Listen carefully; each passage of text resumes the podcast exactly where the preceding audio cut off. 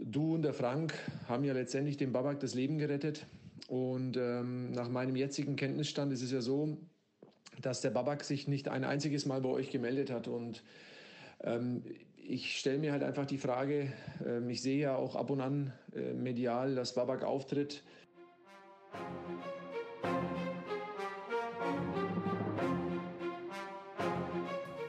Ja, das den, den Hörern vielleicht auch nochmal mitzuteilen, das, das war in meinem Hotel, lief das Ganze ab. Das, äh, da hat er halt versucht, sich das Leben zu nehmen. Und ich kam an diesem Spieltag als vierter Offizieller dazu, zu dem Team. Also Holger Henschel, Patrick Ittrich. Äh, und ähm, da sind ganz komische Dinge passiert. Ich kann mich noch sehr gut daran erinnern, Patrick. Der, der Babak war eine Minute zu spät. Eine Minute wenn überhaupt, eine Minute. Und ich habe sofort bei euch beiden gemerkt, dass ihr unruhig wurdet. Refitcom, der Podcast. Referee, Fitness, Community. Alles über Schiedsrichter. Mit Patrick Ittrich.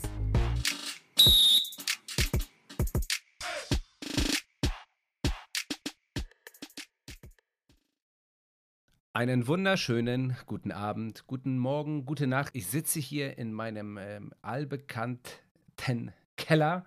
Wenn es Störgeräusche gibt, liebe Freunde, dann kommen sie nicht vom Rechner, sondern äh, von den chilenischen Strauchraten, die wieder mal hinter mir sitzen, immer noch nicht verkauft sind und immer noch stören. Der Podcast, mit dem wir uns heute befassen oder mit dem Gast, mit dem wir uns heute befassen, mit dem Thema, mit dem wir uns heute befassen, ist in der Tat ein äh, nicht ganz einfaches. Wir äh, tasten uns leicht ran, werden dann ins Volle gehen und äh, schauen, wo es endet. Mein heutiger Gast ist ein sehr guter Freund von mir, ein langjähriger Schiedsrichterkollege, ebenso wie ich Fußball-Bundesliga-Schiedsrichter, ein ganz feiner Mensch. Ich freue mich, dass er dabei ist und mit mir über die ganz, ganz ähm, wichtigen Themen im Leben spricht.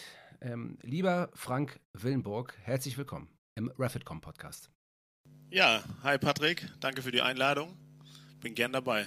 Ja, das äh, äh, weißt du eigentlich, dass das äh, die meisten sagen? Also diese, also es gibt so einen Standardsatz. Das ist wie wenn man, äh, also wenn man so loslegt und man spult äh, so eine so eine Anmoderation ab und es schlägt, also sagt dann äh, herzlich willkommen, dann kommt meistens Danke für die Einladung. Äh, super, ich freue mich.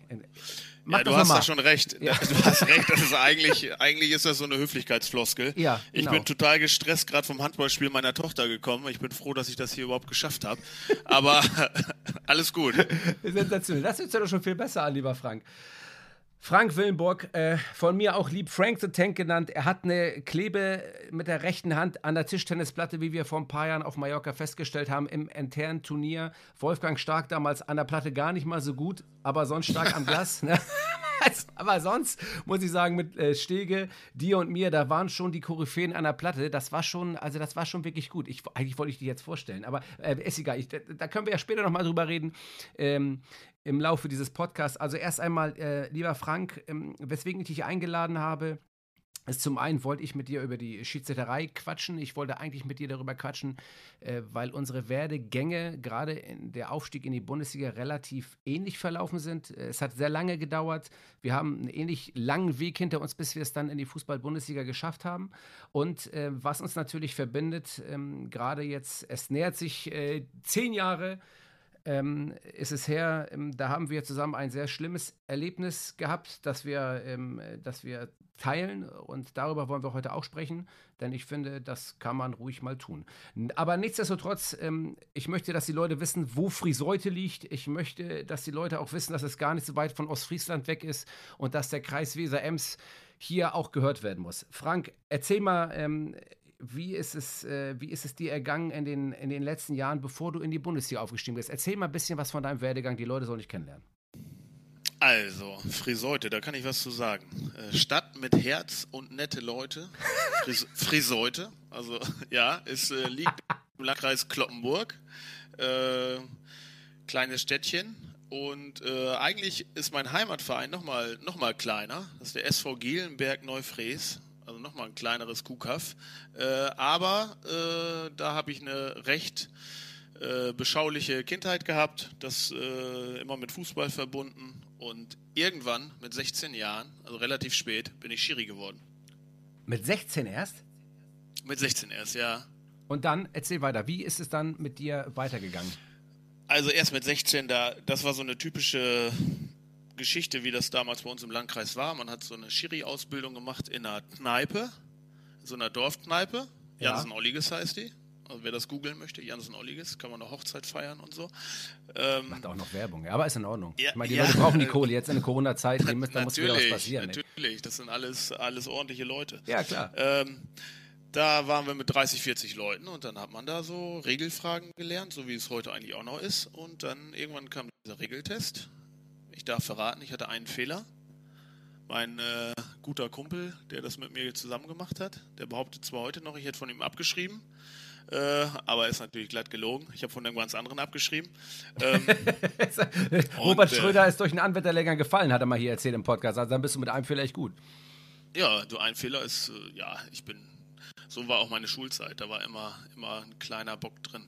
Ja, kein Problem. Aber dann ging es weiter, da kamen die ersten Spiele, D-Jugend, kennst du ja alles. Äh, da, mein Vater hat mich da begleitet, hat mich da hingefahren, hat dann geguckt, dass ich da ordentlich gekleidet bin, die Stutzen hochgezogen habe und äh, ja, und hat das mit unterstützt und das war natürlich Gold wert, denn äh, wenn man das so die ersten Monate macht, da ist man schon ein bisschen, fühlt man sich ein bisschen fehl am Platz, da ist ja niemand, der sich so richtig kümmert Ja. und äh, dann fährt man zu so einem Dorfplatz und äh, zieht sich da um, muss dann nach dem Spiel, musste man seine Spesen dann noch aus der Vereinskneipe holen, sieben Mark und ein bisschen Fahrtgeld.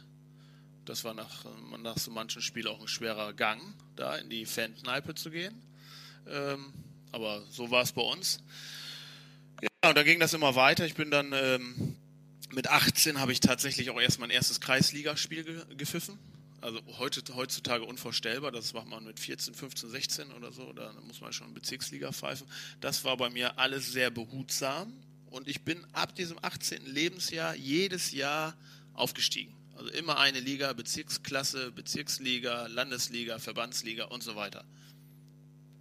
Ja, so, so lief das ab. Ja, aber dann ähm, ging es ja noch weiter. Also du hast bist dann aufgestiegen. Äh, unaufhaltsam, äh, war ja bei mir ähnlich in meiner, in meiner Jugendzeit. Äh, es ging immer weiter. Ich sag mal so, das Talent wurde erkannt. Und dann ähm, ging es ja irgendwann in den überregionalen Fußball. Was passierte dann?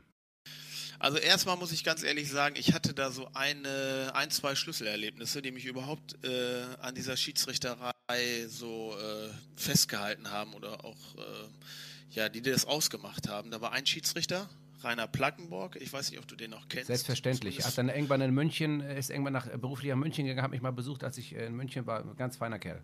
Ja, feiner Kerl und auch so ein Profi-Schiri schon in der, in der Verbandsliga.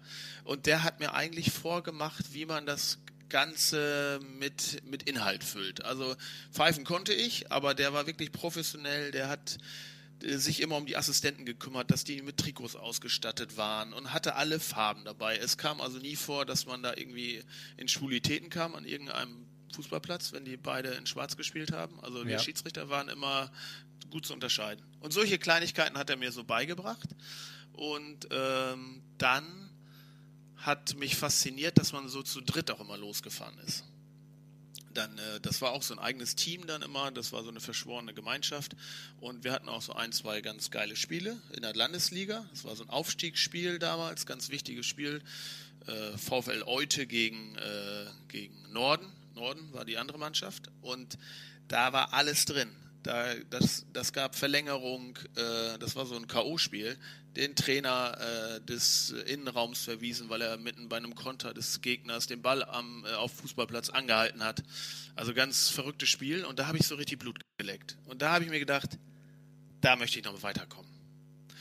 Und dann war natürlich ganz geil, in der Oberliga angekommen.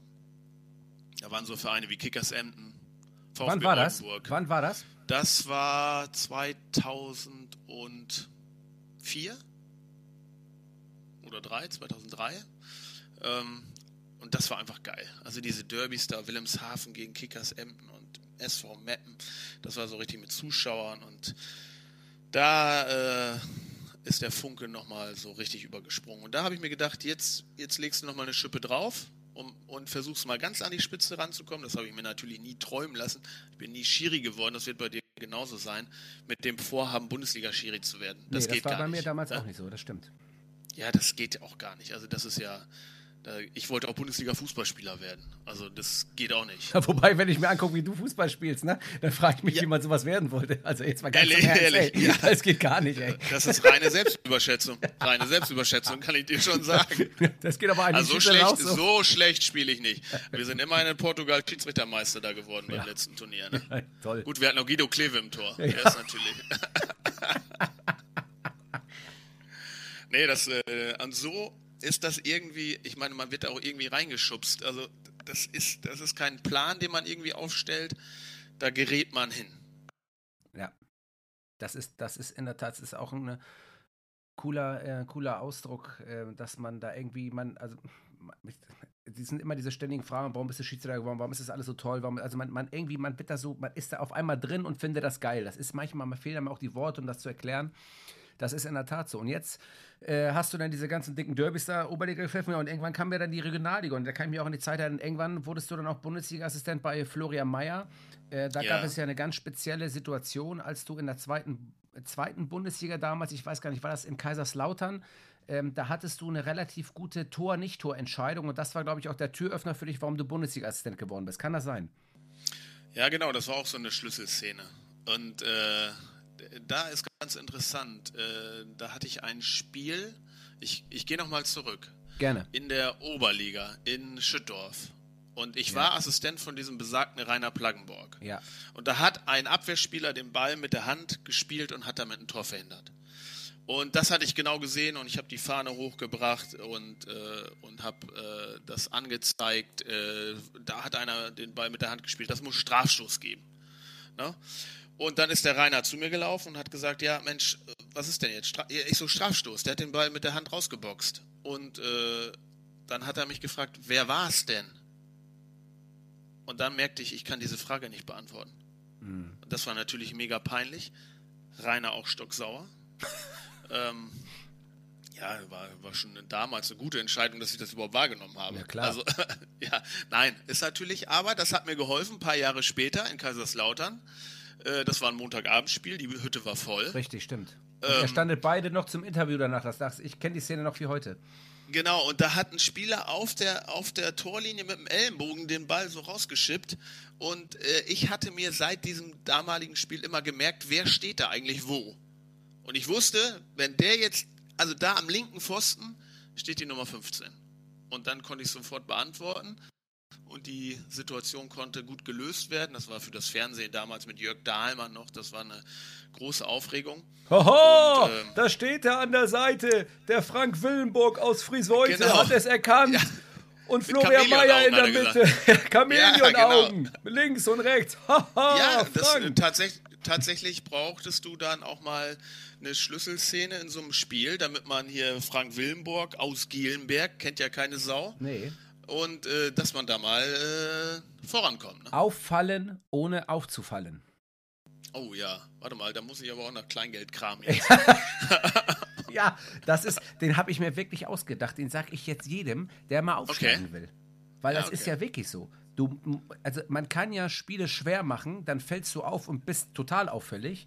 Aber ja. wenn du eine Entscheidung triffst, die total wirksam ist, dann fällst du auf, aber schwimmst unter einem Radar, weil das ja als völlig richtig erachtet wird. Das heißt, du musst irgendetwas tun als Schiedsrichter, auch schon in jungen Jahren, um auf sich aufmerksam zu machen, ohne arrogant zu sein, Autoritätsverlust zu erleiden oder zu autoritär zu sein. Also irgendwas musst du machen, ob es nun am Laufverhalten liegt oder ob es an der Entscheidungsqualität liegt, ähm, ob es an der Persönlichkeit liegt, an der Kommunikation liegt. Du musst irgendetwas tun, womit du dem, also dem Beobachter, dem Coach, den Talentförderern äh, sichtbar machst, hier bin ich.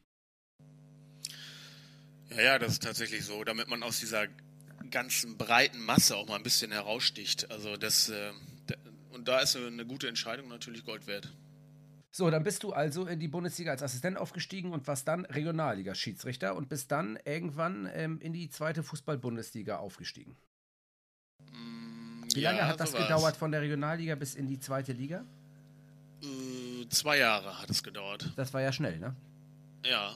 Und dann wurde die dritte Liga eingeführt, die habe ich dann übersprungen, somit irgendwie, ja. Ja, genau. Das war ganz gut, ja. Und dann warst du Zweitligaschiedsrichter. Und dann, äh, ich wollte wollt gerade sagen, ging das Dilemma los.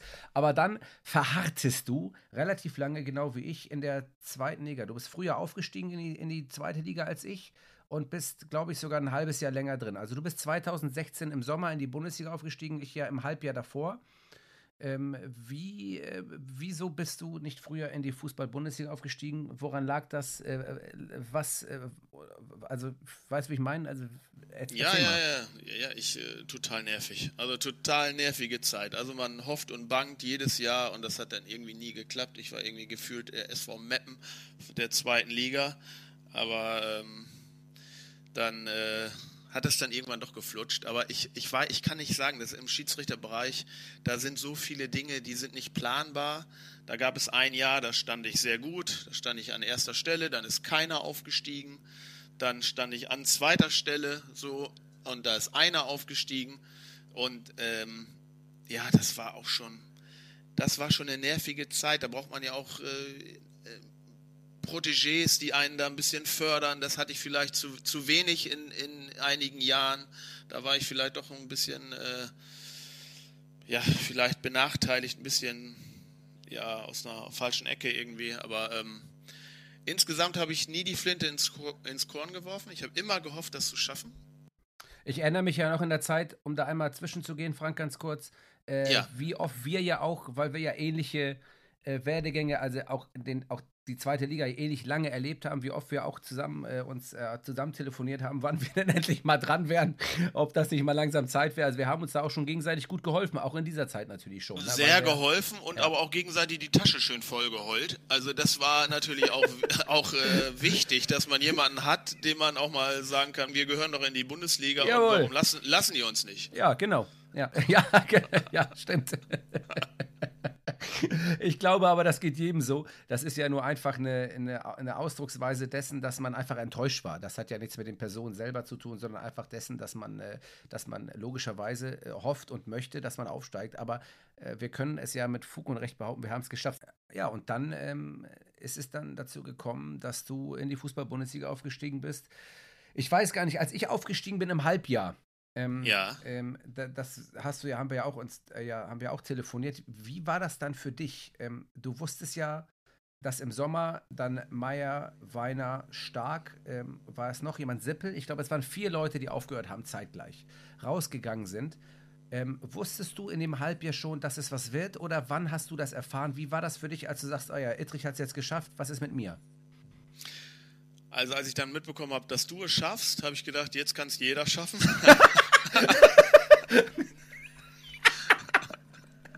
Nein, Spaß beiseite. Spaß beiseite. Ähm, ich ich habe natürlich gemerkt, es tut sich da was auf. Also das sind ja diese Zufälle, die ich auch meine. Da müssen auch Plätze frei werden, um auch weiterzukommen. Und das war in dem Sommer der Fall. Und äh, ich hatte tatsächlich aber ähm, ja auch eine gute Saison tatsächlich nicht ganz so gut wie Jahre zuvor, aber ich hatte mir da irgendwie auch sowas erarbeitet, äh, dass die gedacht haben, Mensch, der ist, den können wir bringen, das ist ein guter Mann. Und äh, dann hat mich irgendwann der Herbert Fandel angerufen beim Pokalfinale und hat mir mitgeteilt, dass ich in die Bundesliga aufsteige. Und auch erst dann war mir, wusste ich, jetzt klappt dieser Schritt. Also ich habe ich hab das immer gehofft natürlich und das verdichtete sich immer weiter. Aber durch diesen Anruf, da, da fiel so ein Ballast von mir, neun ja. Jahre zweite Liga. Das kannst du dir, kannst du dir gerade noch vorstellen, aber viele, viele andere vielleicht nicht. Richtig. Es ist natürlich auch cool, zweite Liga zu pfeifen, wirklich. Das war eine, ist auch eine tolle Zeit. Ich pfeife immer noch natürlich sehr gerne zweite Liga. Äh, aber diesen letzten Schritt noch zu gehen, das ist einfach nochmal so ein Brustlöser. Ja. Total. Das ist wirklich unfassbar. Das ist ein unfassbares Gefühl, weil es letztendlich ja der, der, der letzte Schritt in die höchste deutsche Spielklasse ist. Ich rede jetzt nicht von FIFA, Schiedsrichter und WM, EM. Das ist einfach die höchste deutsche Spielklasse. Und wenn man diesen Schritt erreicht hat, da fällt ein, äh, gerade wenn man so viel dafür geopfert hat auch ne, und so viel erlebt hat, wo wir ja gleich noch zukommen werden, ähm, so viel Ballast ab, dass das einfach ein unbeschreiblich schönes Gefühl ist. Ja. Und jetzt, Frank, pfeifst du auch schon die fünfte Saison in der Fußball-Bundesliga. Ja. Bist ein etablierter Schiedsrichter, ähm, pfeifst seine Spiele ruhig weg, bist ein beliebter Schiedsrichter und ähm, ja, es ist schön, ähm, dich pfeifen zu sehen. Das äh, meine ich jetzt aus tiefstem Herzen, nicht nur weil du mein Freund bist, sondern weil es einfach so ist. unfassbar, wie die Zeit läuft, dass man noch äh, Jahre zuvor denkt, schaffe ich es überhaupt? Und man in, in, in, den Niederungen der, der Amateurligen pfeift und dann findet man sich schon äh, fast sechs Jahre pfeifend in der Bundesliga wieder. Was ist das, äh, was ist das für ein Gefühl? Wie siehst du das äh, jetzt im Nachhinein? Also im Nachhinein kann man das gar nicht so glauben, dass es so passiert ist. Ähm, dass, also dass man irgendwie von 60.000 Schiedsrichtern dann zu den 24 dann gehört, die da in der Bundesliga rumtouren. Das ist schon, äh, das ist schon eine coole Karriere so. Äh, aber es ist im Fußball so schnelllebig, da gibt es im nächsten Spiel wieder so einen Nackenschlag, dass man zwar jetzt äh, froh sein kann, äh, in der Bundesliga zu pfeifen, aber man kann jetzt nicht äh, den ganzen Tag ums Haus laufen und sagen, cool, dass ich Bundesliga-Schiri bin. Da kriegst du so einen Nackenschlag, dass du wieder an dir arbeiten musst und denkst, wie ist dieser Fehler zustande gekommen oder was ist da in der Kommunikation falsch gelaufen. Das, äh, das ist dann doch wieder Tagesgeschäft. Also man man freut sich irgendwie schon mal, wenn man eine ruhige Minute hat, äh, aber eigentlich ist man weiter da in diesem Business. Da, ähm, das kann ich auch nur zu 100% unterschreiben, denn, denn wenn man überlegt, wo man, also man hat darauf hingearbeitet und dann gibt es Spiele, die gehen ein so flöten oder Entscheidungen, wo du tagelang dran zu knabbern hast, weil die Öffentlichkeit äh, Druck macht, weil die Vereine Druck machen, weil du dir selber Druck machst, logischerweise. Dieser Perfektionismus, der nagt dir an einem, ähm, weil es ein Beruf ist. Und du willst abliefern, du bist Dienstleister und du willst abliefern. Und das ist natürlich auch ein großer Teil, den die Öffentlichkeit auch gar nicht vielleicht beim Schiedsrichter so wahrnimmt. Ich versuche das immer wieder zu, also zu, zu, wiederholen, was wir eigentlich dann doch leisten müssen und was es für uns bedeutet, auch eine Fehlentscheidung zu treffen, oder? Definitiv. Also, dass dieser Job, den wir machen, Fehler beinhaltet, das ist ja unbestritten. Und man kann es nur schaffen, Fehler zu minimieren. Und daran arbeitet man die ganzen Jahre. Dass es immer wieder aufgearbeitet wird. Wie kann ich noch besser laufen? Äh, auf welche Spieler muss ich mehr achten? In welcher Konstellation stehen die bei einer Ecke? Äh, ähnlich so, wie es im Kleinen oder wie das in dieser Kaiserslautern-Szene war, dass ich da vorbereitet war und wusste, wer steht da an dem Pfosten, äh, gibt es immer wieder so kleine Bausteine, die eine Spielleitung noch runder machen. Und dann ist man immer noch dem Zufall ausgeliefert, welche Spielsituation es gibt. Und es gibt Situationen, das kennen wir beide ja sehr gut, die sind einfach 50-50, die erwarten aber eine Entscheidung. Und du musst diese Entscheidung treffen. Und äh, da ist es, da schreien nicht alle Hurra auf der Tribüne und freuen sich, äh, sondern da muss man dann auch einen geraden Weg durchgehen. Richtig, total, äh, total gut beschrieben. Und um das jetzt einmal abzuschließen, du hast am äh, letzten Wochenende ähm, eine relativ unkonventionelle Strafstoßentscheidung getroffen, die, äh, die viele erstmal nicht verstanden haben, der Spieler selber ja auch nicht verstanden hat, dass äh, es ja ein Spieler sich geärgert hat über einen Gegenspieler, der für ihn wahrscheinlich eine vermeintliche Schwalbe versucht hat. Das Spiel lief noch weiter und dann hat der Spieler Grilic seinen Gegenspieler einfach umgestoßen im 16er und äh, prompt, äh, weil das Spiel ja weiterlief, äh, gab es Strafstoß. Ähm, das ist schon auch was, was es so häufig nicht gibt und trotzdem ähm, muss man da durch und die richtige Entscheidung treffen, die am Ende auch total korrekt ist und akzeptiert ist. Aber in dem Moment denkst du, Alter, was ist hier los, oder? Genau, das ist natürlich eine blöde Situation. Ähm, und auch eine große Herausforderung für den Schiedsrichter, dass man da noch auf dieser Szene bleibt und das weiter mit beobachtet, auch mit seinem Schiedsrichterteam. Auch so ein Lerneffekt, dass man, dass man da immer wieder drauf gefasst ist, dass dieses Unerwartete passieren kann. Und ja, der Spieler hat sich dazu hinreißen lassen und dann ist es halt so, dass es dann den Strafstoß noch geben muss. Ob man das jetzt äh, cool findet oder nicht, also, aber man muss es halt machen. Man ist dann in dem Fall auch irgendwie wie so ein Richter und muss dann das entscheiden nach den Regeln. Ja, man ist irgendwie Richter, äh, Staatsanwalt, Polizeibeamter, irgendwie ist man irgendwie alles gleichzeitig auf dem Platz. Aber diese Aufgabe, ähm, äh, ja, können, glaube ich, auch nicht alle. Und irgendwann ist, glaube ich, auch eine Qualitätsgrenze äh, erreicht, auch für viele. Das ist auch in Ordnung. Vielleicht, vielleicht war sie bei mir auch schon vorher erreicht, aber ich bin trotzdem in der Bundesliga. Ich freue mich darüber, wirklich, ähm, so wie du auch. Ähm, ich glaube, ähm, immer wieder, ähm, wenn man in so ein Stadion aufläuft und man weiß, das ist Fußball-Bundesliga und auch zweite Liga, äh, dass, man, dass wir dafür dankbar sind. Ich glaube, das steht völlig außer Frage bei uns beiden. Und äh, um jetzt den Schwenk zu kriegen, zeigen deiner Person, äh, was glaube ich vielen, glaube ich, noch so gar nicht bewusst ist. Ähm, man hat ja immer Zeit, in so einem Podcast über, über, über Menschen zu sprechen und äh, ich finde es gut, dass du dich jetzt hier auch mal ein bisschen vorstellen konntest. Wer ist Frank Willenburg eigentlich? Äh, das finde ich großartig, denn äh, es gibt Sachen, die müssen gehört und gesagt werden. Äh, genau wie ich der Meinung bin, ähm, dass das Thema, das wir jetzt besprechen, auch gehört und gesagt werden muss. Ähm, der 19.11. 2011 hat äh, das Leben einiger verändert. Ähm, es hat auch unser Leben verändert, behaupte ich jetzt einfach mal, auch äh, bei dir.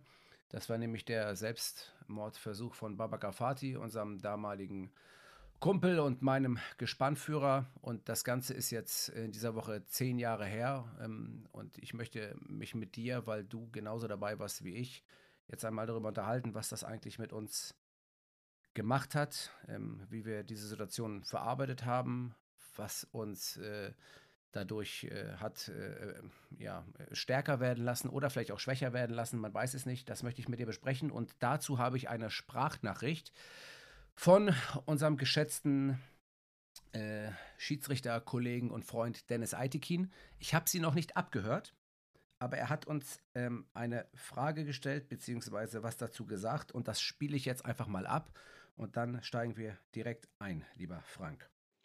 Hallo Patrick, ähm, ja, erstmal herzlichen Dank für deine große Mühe mit deinem Podcast. Ähm, ich bin ein großer Fan von deinem Podcast, ich höre ihn auch regelmäßig. Ähm, es ist immer kurzweilig, sehr informativ und ähm, absolut transparent, auch was unsere Arbeit anbelangt. Und deswegen bin ich dankbar, dass du dir so eine Mühe machst und solche tollen Inhalte auch äh, produzierst.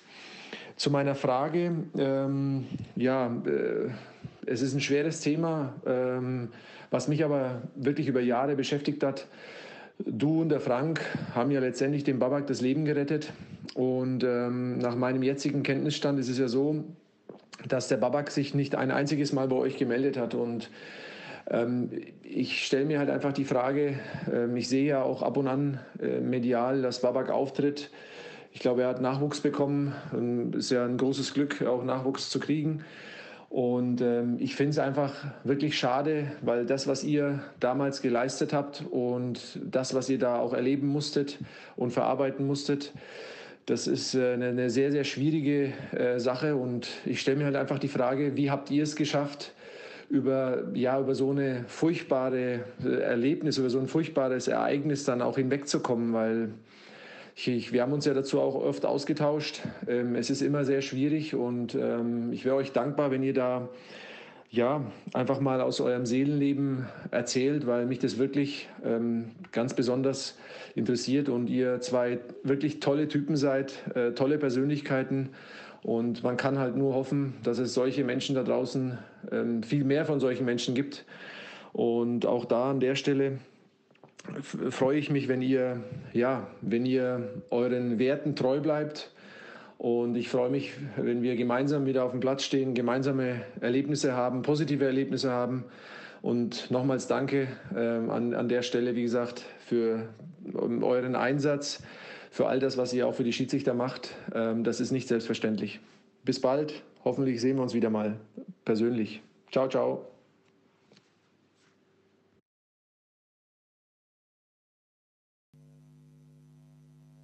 Da hat er aber dick aufgetragen jetzt. Ja. Puh. Das geht ja runter wie Öl. Ja, tatsächlich, äh, Patrick, bevor du äh, deine Frage stellst. Ich habe keine ähm, Frage. Erzähl hast gar keine Frage. Also tatsächlich habe ich das jetzt, äh, ich habe eine ganze Zeit lang nicht mehr daran gedacht und äh, als du mich jetzt angerufen hast, um für diesen Podcast äh, mit dir zu sprechen ähm, und mir dann gesagt hast, dass es mittlerweile zehn Jahre her ist, konnte ich das gar nicht glauben. Zehn Jahre, so eine lange Zeit und ähm, da sind mir die Dinge nochmal durch den Kopf gegangen, die damals so passiert sind. Und wir dürfen auch nicht äh, eins nochmal äh, ganz wichtig, der äh, Holger Henschel, damals auch Schiedsrichterassistent im Team von Babak Rafati, äh, war der Dritte im Bunde, der dem Babak äh, da aus dieser misslichen Situation rausgeholfen hat. Ähm, ja, das war damals eine, eine unheimlich komplizierte Zeit.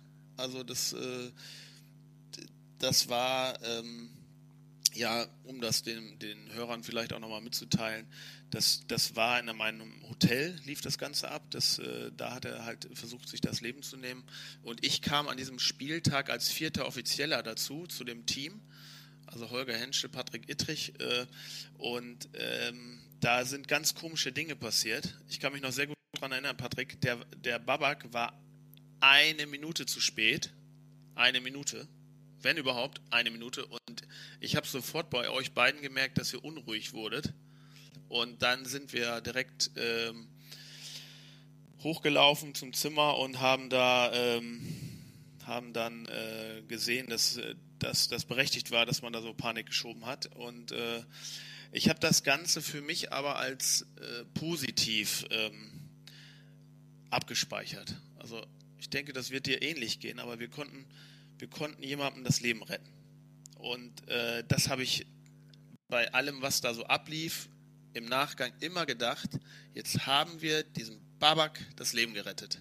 Und das habe ich als unheimlich positiv abgespeichert. Und wenn ich jetzt höre, dass er Vater geworden ist, geht diese Kette ja weiter. Auch wieder was Positives, was vielleicht gar nicht entstanden wäre. Ähm, von daher können wir da stolz sein, Patrick, und äh, haben da auch gut und richtig gehandelt. Ich glaube auch, das hätten aber ganz viele Menschen gemacht. Also ich möchte da nicht besonders hervorgehoben werden.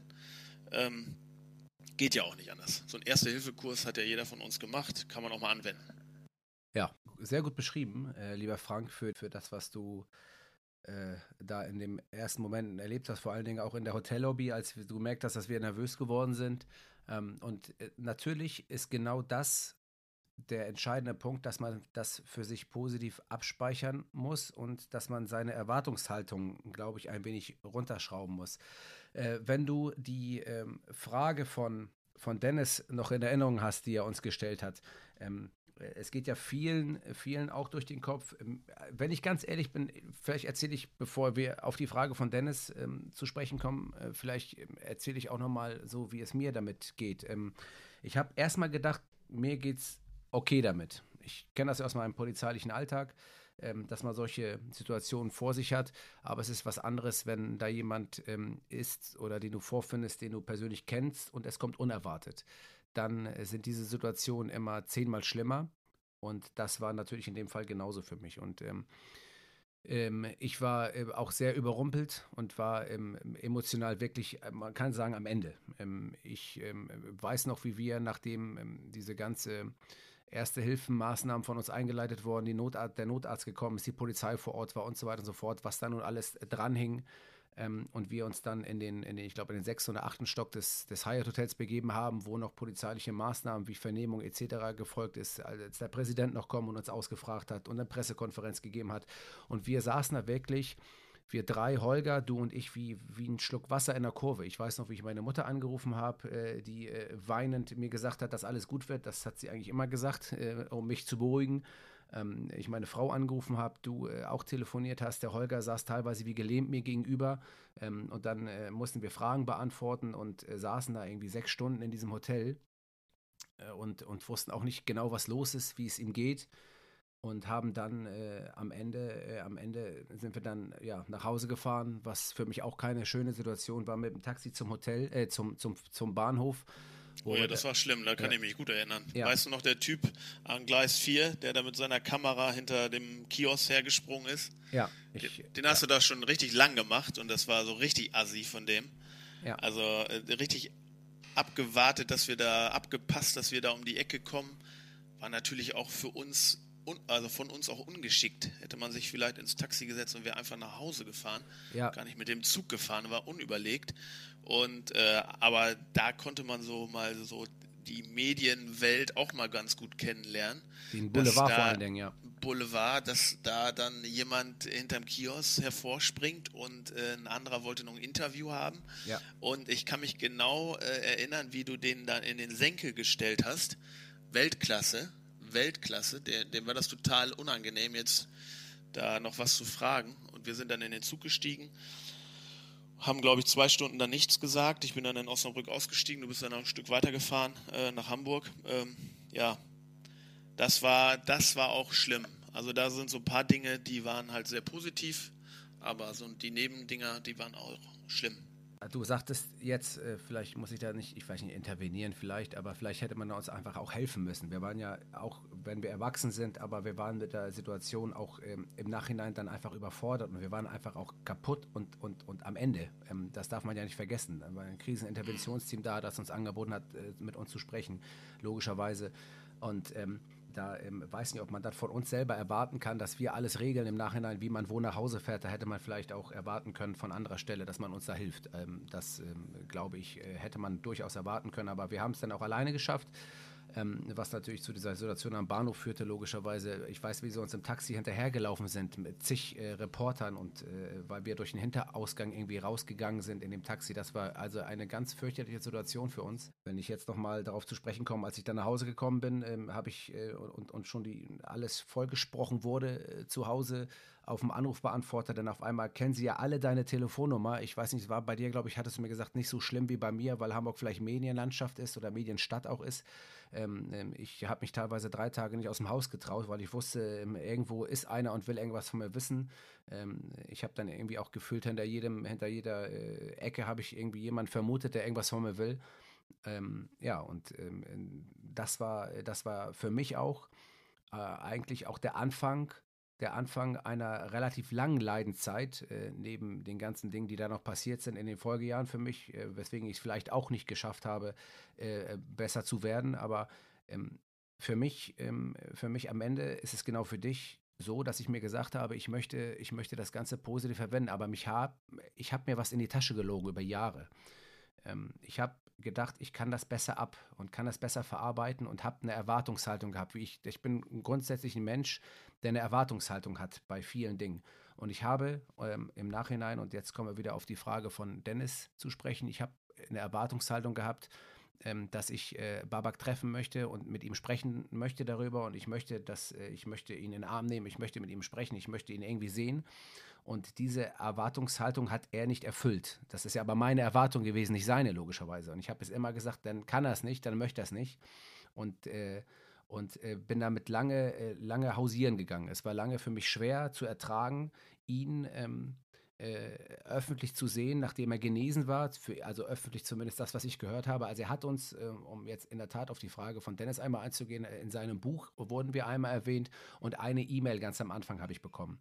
Und das war es auch. Also ich habe in der Tat äh, bis dahin äh, keine persönliche ähm, Nachricht ähm, im Sinne eines Anrufs oder eines Gesprächs mit Babak gehabt was mich wirklich ähm, einfach schwer getroffen hat, weil weil wir ja genauso ähm, wie, wie, äh, wie viele andere, die, die helfen, ähm, auch, ich will nicht sagen Opfer sind, aber jemanden sind, dem geholfen werden muss. Deswegen heißt es ja immer so schön, wer, wer, hilft, wer hilft dem Helfer? Und da habe ich mich ein bisschen verloren gefühlt. Ähm, ich weiß nicht, wie es dir dabei ergangen ist.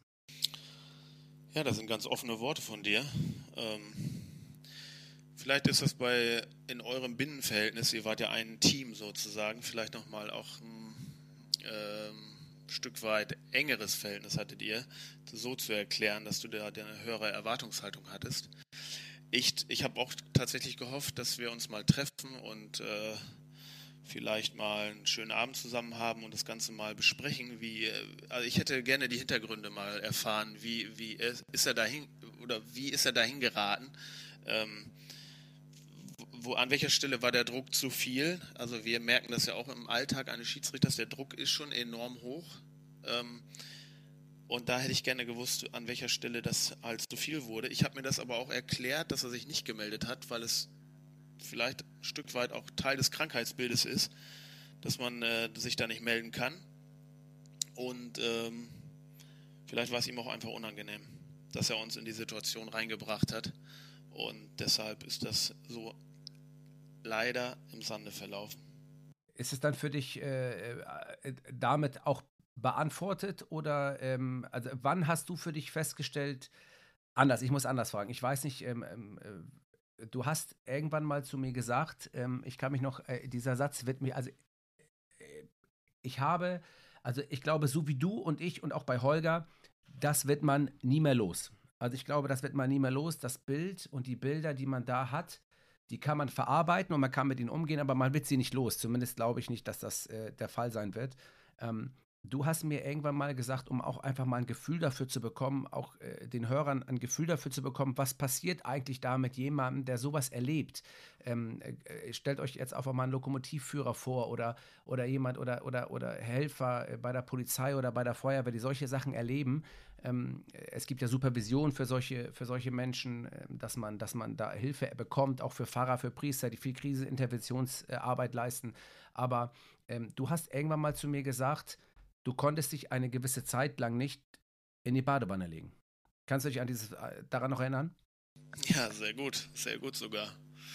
Ähm, ja, also das äh, tatsächlich diese Bilder mit dieser Badewanne in dem Hotelzimmer haben mich dann auch noch ein bisschen begleitet. Also ich, die nächsten drei Monate habe ich dann ausschließlich geduscht und nicht gebadet. Also das war wirklich so, so ein bisschen äh, das war, dann sind die Bilder immer wieder aufgetaucht. Ähm, aber ich muss wirklich für mich sagen, dass ich, ähm, ich habe das einfach in diese positive Schublade gesteckt. Ich habe jemanden gerettet. Als, als, wie so, wie so eine kleine Heldentat, sage ich jetzt mal. Und so konnte ich das abspeichern.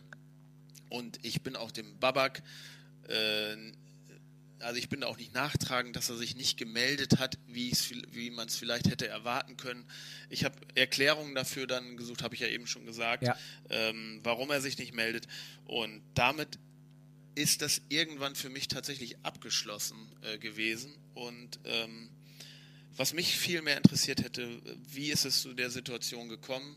Was kommt auf mich auch jetzt als Bundesliga-Schiedsrichter zu, dass man das gilt ja für alle Spitzenbereiche, dass man nicht in eine Falle gerät, so eine Drucksituation so kanalisieren zu müssen.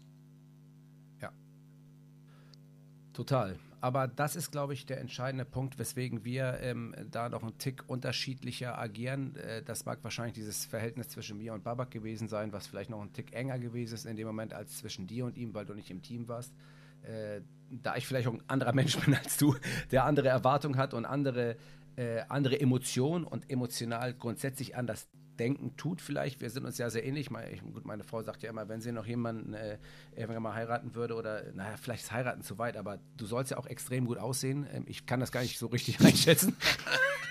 ja, das, das stimmt tatsächlich. Aber gut, äh, das nur als kleinen Exkurs. Äh, jetzt werden Sie wahrscheinlich alle googeln, wie sieht Frank Willenburg aus, aber das ist auch in Ordnung. Aber sucht euch die richtigen Bilder raus, es ist nicht überall fotogen. Ähm, Aber ähm, äh, an unserem Lachen merkt man natürlich auch, klar, es ist zehn Jahre her, äh, klar hat uns das Thema lange beschäftigt, aber natürlich muss man das Lachen wieder gewinnen, man muss die Freude wieder gewinnen und wir beide sind ja auch sehr, sehr lebensfreudige Menschen. Du lachst immer über deine eigene Witze eine halbe Stunde. Ähm, ja, das ich, ist eine Lehrerkrankheit. Ja, das, kann, das, kann ich, das, kann ich, nicht ändern. Also das, ist, das tut mir wirklich leid, aber die sind auch verdammt gut, meine Witze. Ne?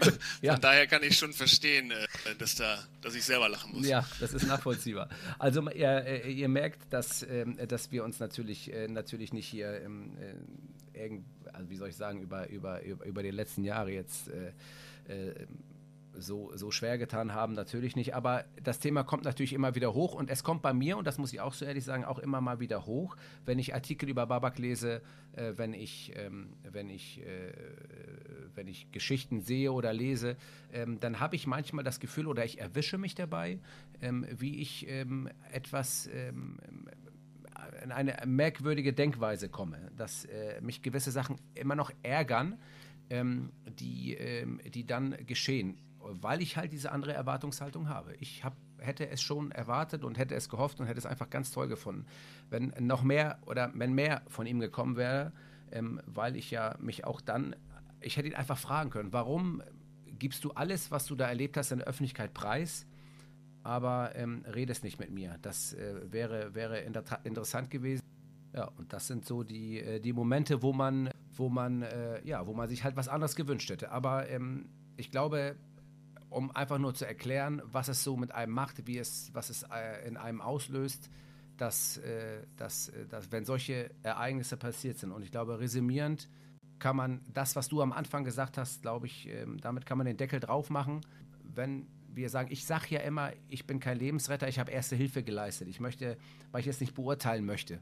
Wenn du für dich sagst, du hast mir das Leben gerettet, ist das grandios, weil das dein positiver Anker ist, den du hast und den finde ich großartig. Und wenn wir das eigentlich als Resümee nehmen, dass wir äh, zu dritt alles dafür getan haben, dass er jetzt eine Familie gegründet hat, ähm, dann ist das eine großartige Geschichte und zaubert dann auch ein kleines Lächeln aufs Gesicht. Nichtsdestotrotz bin ich nicht mit allem zufrieden, wie es gelaufen ist und ich glaube, das darf ich persönlich auch sein, oder?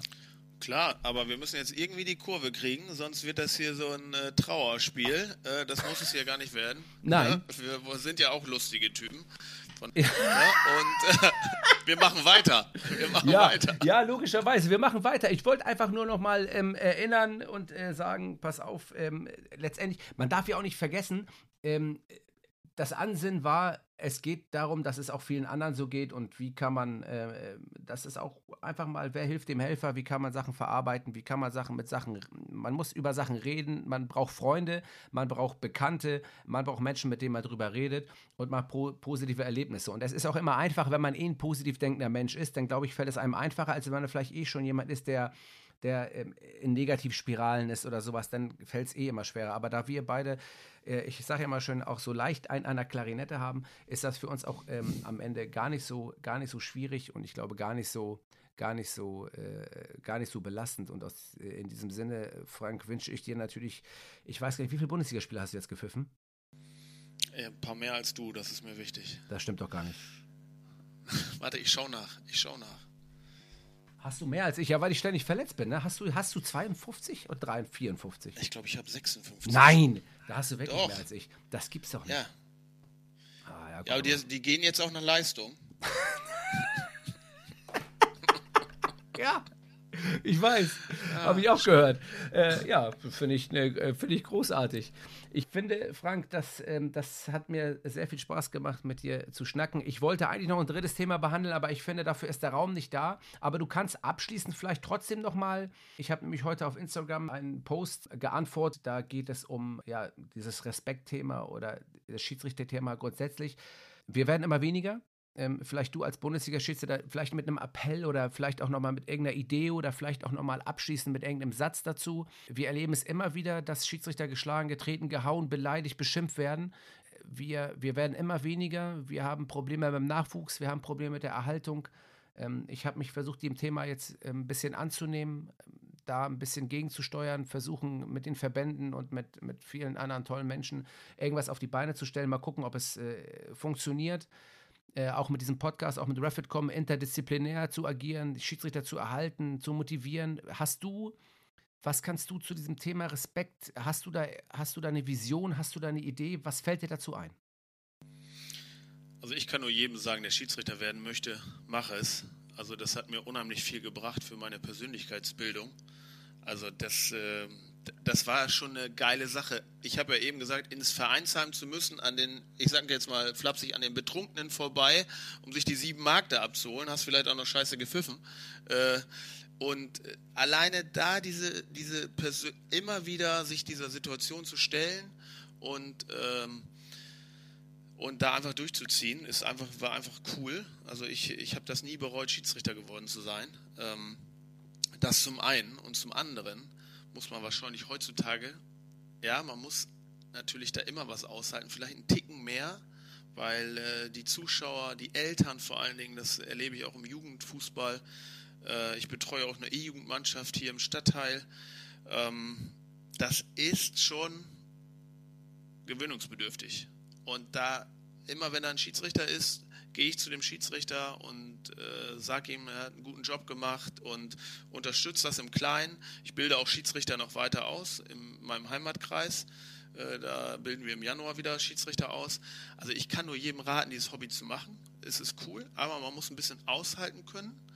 Und einen Appell jetzt an Eltern zu richten, an Zuschauer, das kann ich gar nicht. Also das, äh, das ist eher so ein gesellschaftliches Ding. Aber äh, wenn ich in einer Gruppe stehe mit Eltern, sorge ich zumindest dafür, dass da Respekt, respektvoll äh, umgegangen wird mit dem Schiedsrichter, aber auch mit, mit der gegnerischen Mannschaft, auch mit der eigenen Mannschaft. Das ist ja auch, äh, auch ein Thema. Ähm, ja, dass, dass die Kinder Spaß am Spiel haben und die Schiedsrichter Spaß an ihrer Aufgabe.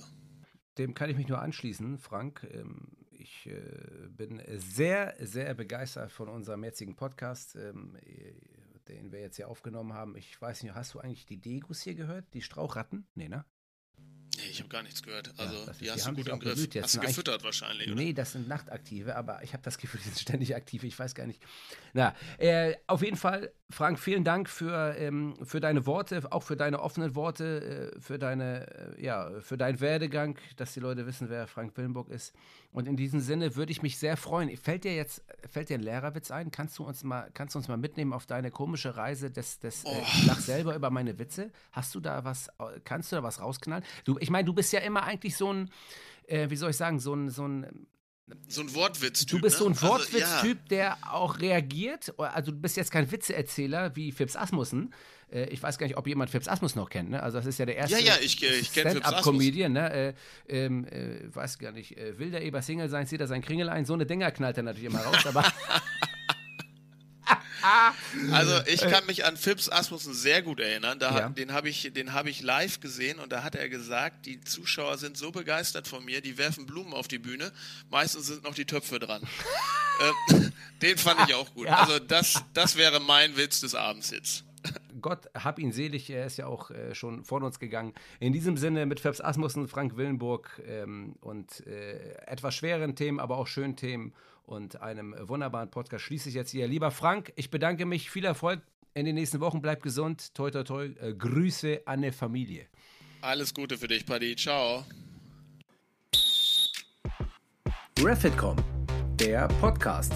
Referee, Fitness, Community. Alles über Schiedsrichter. Mit Patrick Ittrich.